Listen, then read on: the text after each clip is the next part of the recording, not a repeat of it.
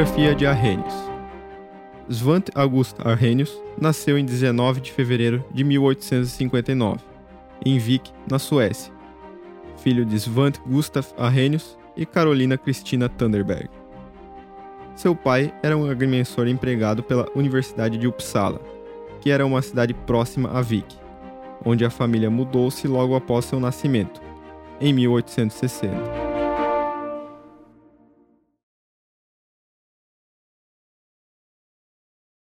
O garoto foi educado na escola da catedral local, onde o reitor era um bom professor de física. Desde muito jovem, Svante demonstrou aptidão para cálculos aritméticos e, na escola, estava muito interessado em matemática e física. Em 1876, ingressou na própria Universidade de Uppsala, estudando matemática, química e física. Aqui, Arrhenius começou auxiliando Eric Edlund, que posteriormente seria seu orientador em seu trabalho sobre medições de força eletromotriz em descargas de faíscas.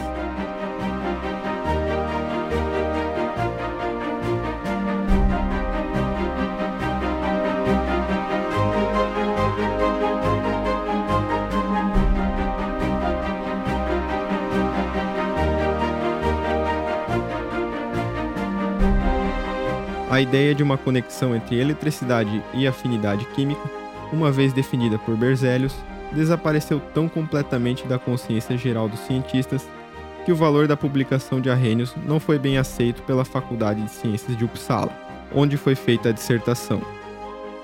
Por outro lado, Otto Peterson, professor de química em Stockholm's Högskola, enfatizou a originalidade da dissertação e o William Hostwald, cientista famoso por seu trabalho no aumento da velocidade de reações químicas, a catálise viajou para Uppsala para conhecer o jovem autor. A importância fundamental do trabalho de Arrhenius foi se clareando, e no final de 1884 ele obteve o diploma em Uppsala em Físico-Química, a primeira na Suécia neste novo ramo da ciência, com a tese intitulada Investigações na Condutividade Galvânica de Eletrólitos.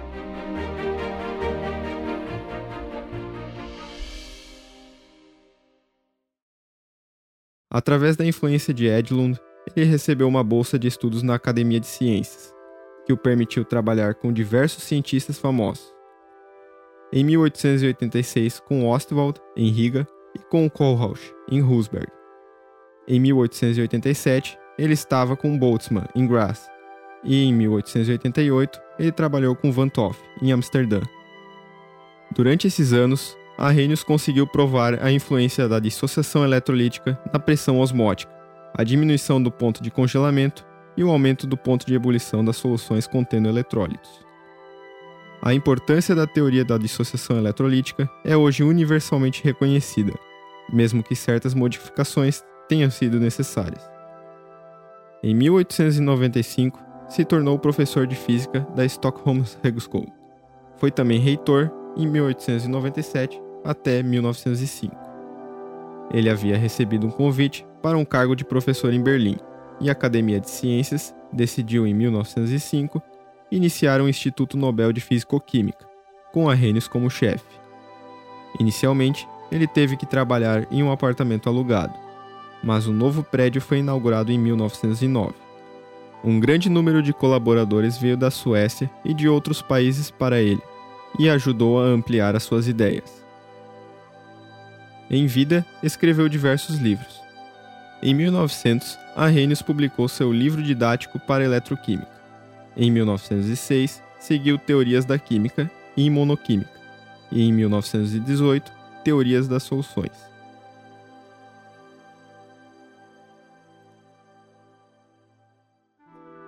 Muito dessas palestras e publicações curtas testemunharam seu interesse e capacidade em escrever para o público em geral. Especialmente durante as últimas décadas de sua vida, ele publicou vários livros populares, que geralmente eram traduzidos em várias línguas e apareciam em numerosas edições. A ele pertence, por exemplo, Mundo em Construção, de 1906, Destino das Estrelas, de 1915, dentre outros. Arrhenius foi eleito membro estrangeiro da Royal Society em 1911 e recebeu a medalha da Davis Society e também a medalha de Faraday of Chemical Society em 1914. Entre os muitos símbolos da distinção que ele recebeu estavam os diplomas honorários das universidades de Birmingham, Cambridge, Edimburgo, Greifswald, Groningen, Heidelberg, Leipzig e Oxford. Arrhenius era um homem contente, feliz em seu trabalho e em sua vida familiar.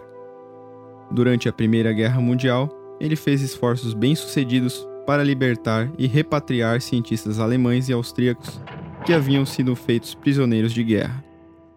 Ele morreu em Estocolmo em 2 de outubro de 1927.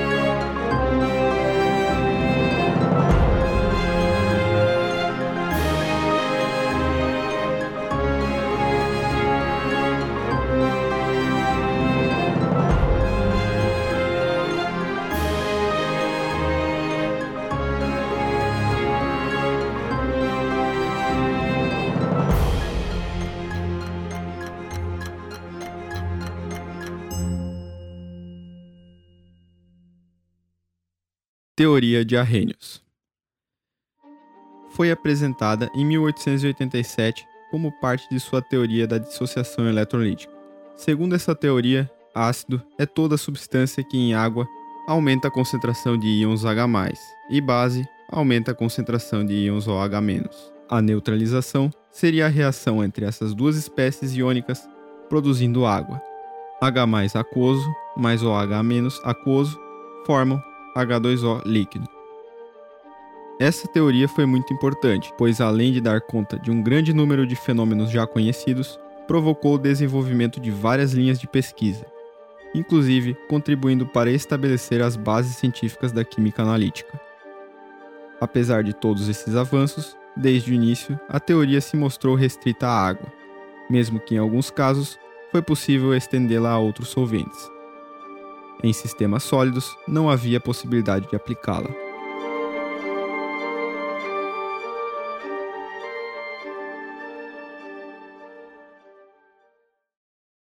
Biografia de Lowry Thomas Martin Lowry foi educado em Kingswood School, Bath e posteriormente no Centro Técnico College, South Kensington, em 1893. De 1896 a 1913, foi assistente do professor Armstrong e, de 1904 a 1913, professor da Universidade de Westminster. Ele se tornou chefe do Departamento Químico na Faculdade de Medicina do Guy's Hospital em 1913 e foi o primeiro professor de Química em uma escola de medicina na Universidade de Londres. Em 1920, ele foi nomeado para a cadeira de Físico-Químico que acabara de ser criada em Cambridge, com a ajuda e benefício das companhias petrolíferas. Durante seu longo serviço com o professor Armstrong, Lowry ganhou reconhecimento por seu delicado trabalho em química orgânica. A proeficiência que ele então adquiriu como cristalógrafo se expressou mais tarde na aptidão que demonstrou ao aplicar métodos físicos exatos de medição e solução de problemas químicos. A vasta massa de dados físicos quantitativos coletados por Lowry não é, portanto, meramente interesse efêmero, mas fornecerá material de trabalho útil para futuras gerações de químicos e físicos. Lowry lançou as bases de seu estudo ao longo da vida em equipamentos rotatórios ópticos, descobrindo diversos conceitos relacionados ao estereoisomerismo. Lowry tinha sido um membro ativo da Sociedade Faraday desde a sua fundação em 1903 e teve um papel de liderança em suas discussões, atuando como seu presidente em 1928 até 1930, assim como foi membro da Royal Society em 1914. Como um firme apoiador no efeito estimulante de troca de ideias entre homens de interesses gerais semelhantes, mas de diferentes modos de abordagem, ele muitas vezes foi fundamental para atrair especialistas estrangeiros para este país, esforçando-se ao máximo para organizar reuniões para eles e estendendo a eles uma ampla hospitalidade. Além de algumas centenas de artigos importantes publicados com numerosos colaboradores, Lowry escreveu vários livros. O último desses, sobre potência rotatória ótica, foi emitida em 1935 e permanece como referência no assunto. A imensa quantidade de trabalho experimental preciso que Lowry deixou registrado o assegura um lugar permanente na história da ciência a qual a ele foi dedicado. Seus antigos colegas e alunos do laboratório de físico-química que ele construiu em Cambridge lembrarão dele como um amigo leal, um professor inspirador e um trabalhador infatigável. Lowry morreu em Cambridge em 2 de novembro de 1936.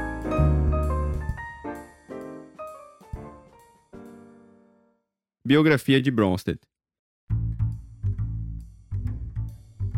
Embora Bronsted seja provavelmente mais conhecido por um conceito de ácido-base amplamente aplicável, idêntico ao de Lowry, sendo suas contribuições fundamentais para o quadro moderno de ácidos, bases, efeito neutro do sal e tópicos relacionados, esses estudos de modo algum constituem as únicas razões para sua reputação internacional como físico-químico. Nascido em Vard, Dinamarca, em 22 de fevereiro de 1879, ele recebeu seu ensino superior na Universidade de Copenhague, como engenheiro químico, e serviu sua universidade como professor desde 1908. Estudantes vieram a ele de muitas terras, particularmente da América, e um fluxo constante de artigos científicos saiu de seu estudo e de seu laboratório. Algumas das principais linhas de pesquisa foram estudos de afinidade química, solubilidade dos sais em soluções, separação de isótopos e termodinâmica em geral. Dr. Bronsted foi professor visitante em Yale em 1926. Em 1928, ele recebeu a medalha Orsted. Em 1930, ele foi nomeado diretor do Instituto Físico-Químico, criado em Copenhague por um Conselho Internacional de Educação, a Fundação Rockefeller. Ele foi homenageado por academias e sociedades e foi membro do Comitê Internacional de Ciências e suas Relações Sociais. Embora os dois cientistas, Bronsted e Lowry, tenham introduzido suas definições simultaneamente, em 1923, eles o fizeram independentemente um do outro. Isso mesmo, sem se conversar. Nessa época não havia e-mail e muito menos mensagens de texto via aplicativo. Sua firme oposição ao nazismo durante a Segunda Guerra Mundial levou à eleição para o parlamento dinamarquês em 1947 mas uma enfermidade não comprovada pela literatura o impediu de tomar o seu lugar, morrendo em Copenhague no mesmo ano. Teoria de Bronsted-Lowry A teoria foi proposta, como visto, em 1923, independentemente por Lowry e Bronsted. O último foi um dos que mais contribuiu para o desenvolvimento da mesma. Segundo essa teoria, compostos que possam transferir um próton a qualquer outro são ácidos, e compostos que aceitam o próton são considerados bases. Ácido é, então, um doador de prótons, seria o mesmo que o íon H+, o núcleo de hidrogênio, porém essa definição ajuda a diferenciar a teoria da de Arrhenius, e a base, um receptor de prótons. A reação de neutralização seria uma transferência de prótons entre um ácido e uma base. Então vamos verificar essa transferência de prótons de maneira genérica. AH mais B formando BH mais A. Mais alguns exemplos. HCl mais NH3 forma NH4 mais mais Cl menos. H3O mais OH formam H2O mais H2O. De acordo com o esquema de Bronsted-Lowry, uma substância pode funcionar como ácido somente na presença de uma base. Da mesma forma, uma substância pode funcionar como base apenas na presença de um ácido. Além disso, quando uma substância ácida perde um próton, forma uma base, chamada de base conjugada de um ácido. E quando uma substância básica ganha um próton, forma um ácido chamado ácido conjugado de uma base. Desta forma, na equação HCl mais NH3 formando NH4+, mais Cl-, exposta anteriormente, o íon amônio NH4+, é o ácido conjugado à base amônia, e o íon cloreto Cl- é a base conjugada ao ácido clorídrico. Essa teoria permitiu o estudo em sistemas fortemente ácidos, como por exemplo, utilizando ácido sulfúrico como solvente. Também em sistemas sólidos, o desenvolvimento de indicadores para esses meios, proposto por Hammett em 1928, estudos de catálise ácida, com a respectiva equação de Bronsted, feito pelo mesmo em 1924, estudos de protoafinidade em fase gasosa, propostos por Sherman em 1932, mas cujas medições só foram iniciadas na década de 60, dentre outros. É uma teoria bastante utilizada e atual.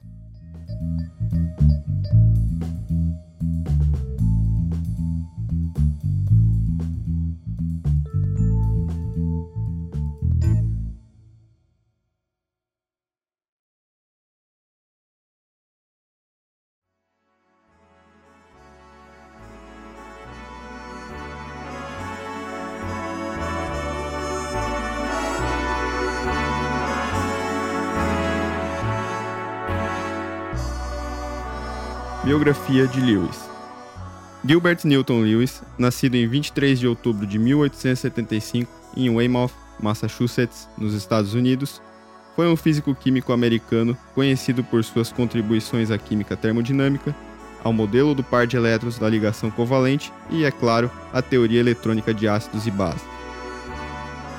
Lewis passou a juventude em Lincoln, no estado de Nebraska, também nos Estados Unidos.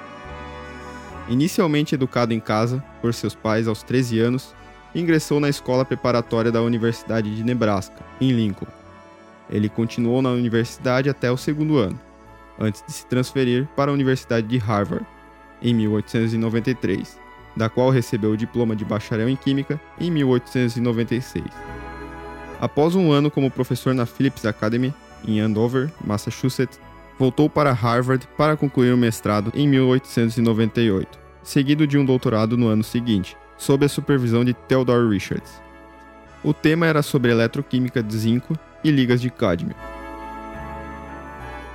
Após a formatura, Lewis permaneceu em Harvard como instrutor por um ano.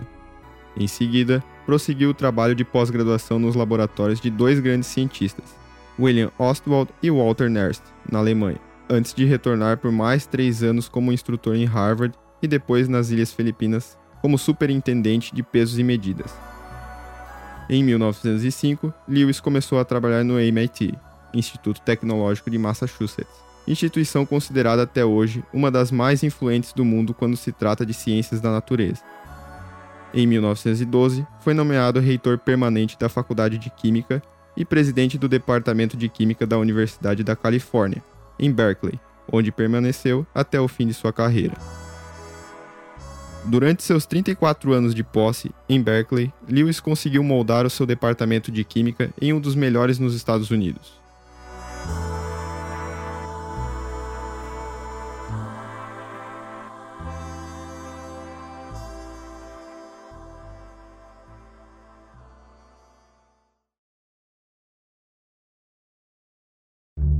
Embora sua nomeação como presidente em Berkeley o tenha dispensado de todos os deveres de ensino em sala de aula, Lewis era conhecido por seus comentários perspicazes e muitas vezes espirituosos durante seminários de pesquisa de alunos e funcionários. Um conversador brilhante, com um suprimento quase limitado de piadas, Lewis também era viciado no uso de truques e trocadilhos. Ele preferiu escrever seus livros, ditando-os a seus assistentes e colaboradores, tendo composto completamente suas frases cuidadosamente elaboradas em sua cabeça. Ao ditar, costumava andar de um lado para o outro na sala enquanto fumava um charuto importado, um hábito adquirido durante sua estadia nas Filipinas. Sua morte se deu com 70 anos de um aparente ataque cardíaco, enquanto trabalhava em seu laboratório. Deixou três filhos. Teoria de Lewis. Como consequência da sua teoria do par eletrônico para explicar as ligações químicas, Lewis propôs uma teoria ácido-base em 1923. Ela considera que ácido, representado por A, é toda espécie química capaz de receber um par eletrônico, que é a base, representado por B, aquela capaz de doar um par eletrônico representado por dois pontos. De maneira geral, A mais dois pontos B formam A dois pontos B.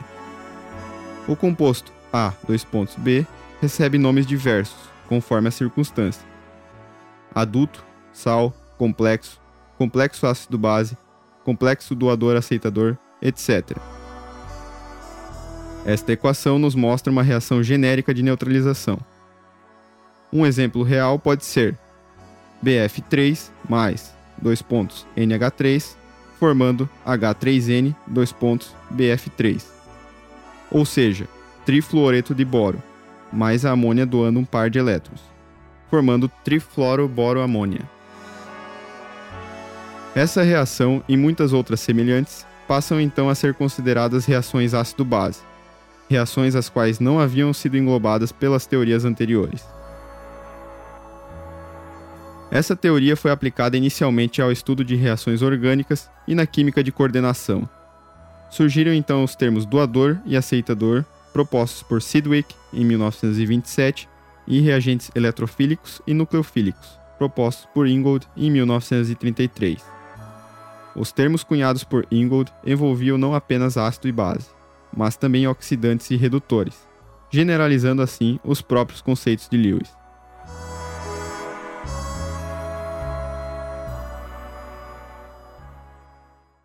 História dos ácidos e bases. Outras teorias. Outras teorias foram continuamente publicadas através dos tempos, além dessas três abordadas anteriormente. Entretanto, algumas delas caíram em desuso, seja por impopularidade, incoerências ou até mesmo pouca relevância acadêmica. E outras têm aplicações específicas, como por exemplo a teoria de Lucas. Teoria dos sistemas dissolventes.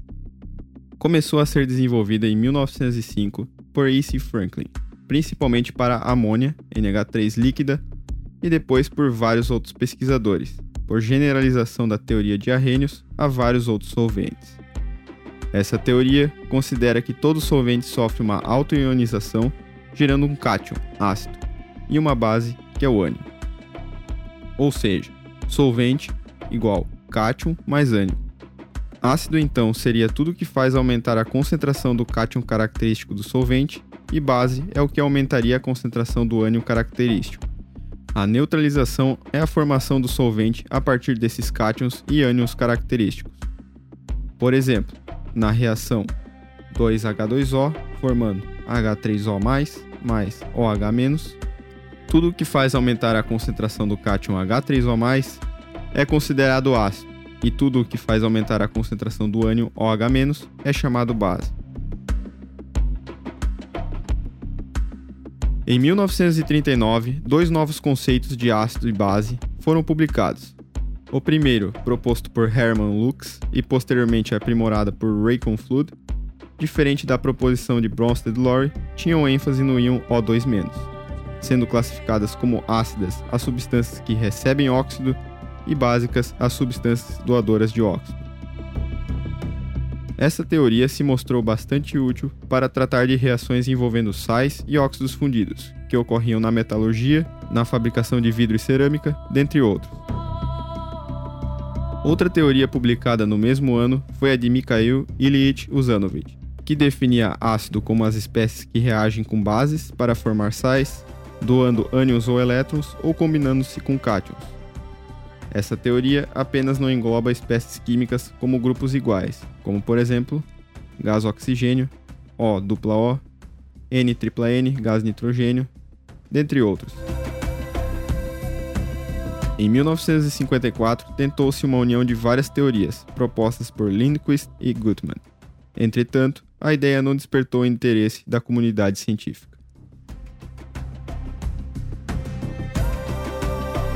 Este foi o capítulo 2 do podcast 1 Arrhenius, no qual discutimos um pouco sobre as teorias ácido-base e seus respectivos autores. Conto com vocês no capítulo 3, História de alguns ácidos e bases onde conhecemos um pouco da história do ácido clorídrico, ácido sulfúrico, amônia e também hipoclorito de sódio. Um abraço e até mais.